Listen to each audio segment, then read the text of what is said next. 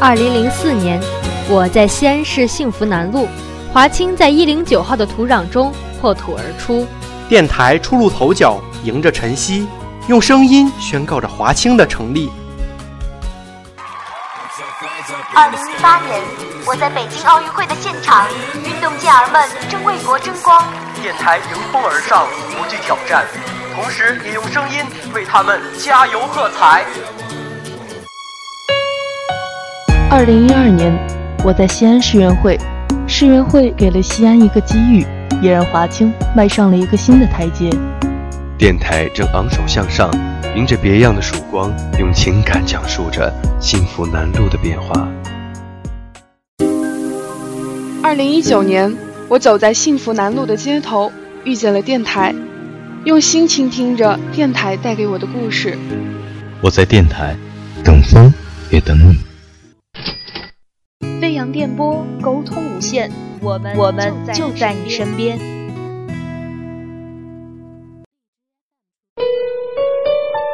夜里的繁星是你，秋天的红叶是你，美不胜收是你，莫齿难忘是你。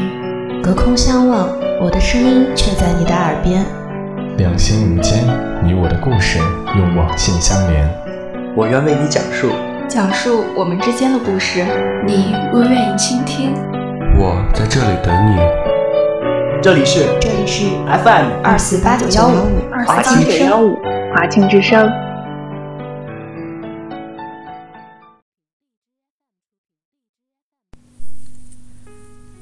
Hello，大家好，欢迎收听 FM 二四八九一五，我是今天的播音张咪。今天给大家讲一个故事吧。有一对非常恩爱的恋人，他们每天晚上都一起去看星星。每个见过他们的人都向他们投来羡慕的目光。可是有一天，不知为什么，那个女孩的眼睛失明了，而男孩早已憔悴不堪，但他仍苦苦地支撑着。终于有一天，上帝被这个痴情的男孩感动了，于是他决定。给这个执着的男孩一个例外。上帝问他：“你愿意用自己的生命作为交换吗？”男孩毫不犹豫地回答：“我愿意。”上帝说：“那好吧，我可以让你的恋人复明，但你要答应，化作三年的蜻蜓。你愿意吗？你这三年里一句话都不能说。如果你做不到，你的恋人还会失明。”男孩听了，还是坚定地回答道：“我愿意。”天亮了，男孩已经变成了一只漂亮的蜻蜓。几天后，女孩的眼睛真的好了，但是她并不快乐。她四处打听着男孩的下落，但没有人知道男孩究竟去了哪里。女孩整天不停地寻找着，然而。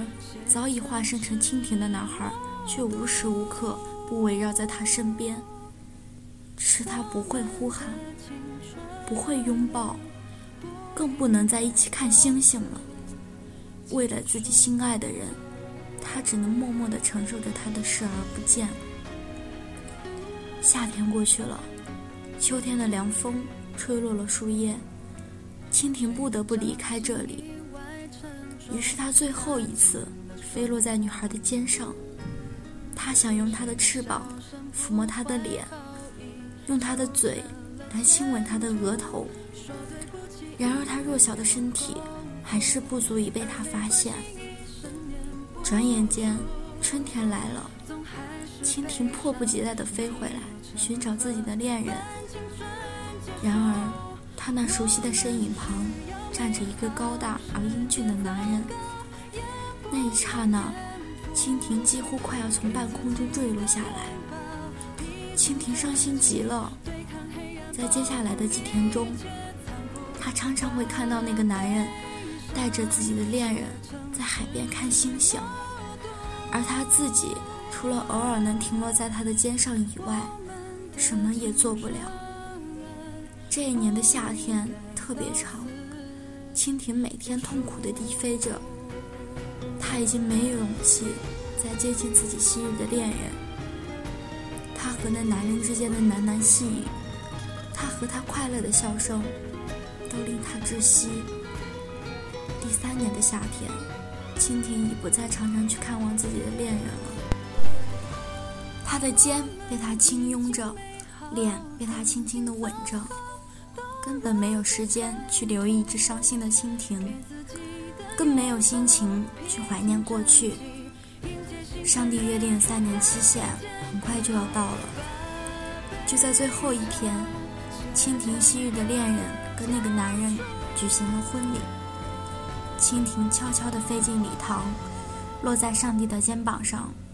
他听到下面的恋人对上帝发誓说：“我愿意。”他看着那个男人把戒指戴到昔日恋人的手上，然后看着他们甜蜜地亲吻着。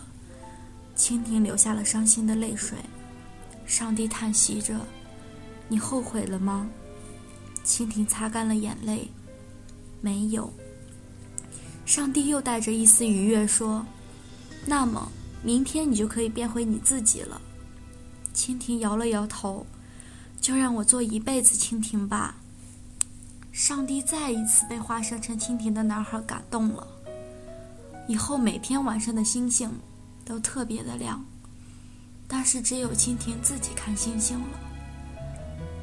有些缘分是注定要失去的，有些缘分是永远不会有好结果的。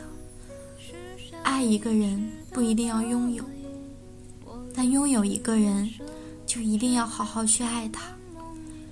当你知道什么是你需要的，才会找到最适合你、能够相处一辈子的人。爱不是占有。你喜欢星星，不可能把星星摘下来，但星星的光芒却可以照进你的房间。换句话说。你爱一个人，也可以用另一种方式拥有，让爱人成为生命里的永恒回忆。两个人在谈情说爱的时候，最喜欢叫对方发誓，许下承诺。我们为什么要让对方发誓？而这些山盟海誓，却又不切实际。请记住，不可能实现的诺言，最动人。这是一个很有寓意的故事。常常看到类似的故事，让我继续转发的邮件，号称如果这样做了，就会怎么样之类。通常我会把自己作为终点，但是这个故事打动了我，因为他说收到了这封信，是因为有人在默默的祝福，因为你也爱你身边的一些人。带着爱的，一切将如愿以偿。今天的节目到这里就要和大家说再见了，感谢大家的收听，也感谢我们的导播，我们下期再见。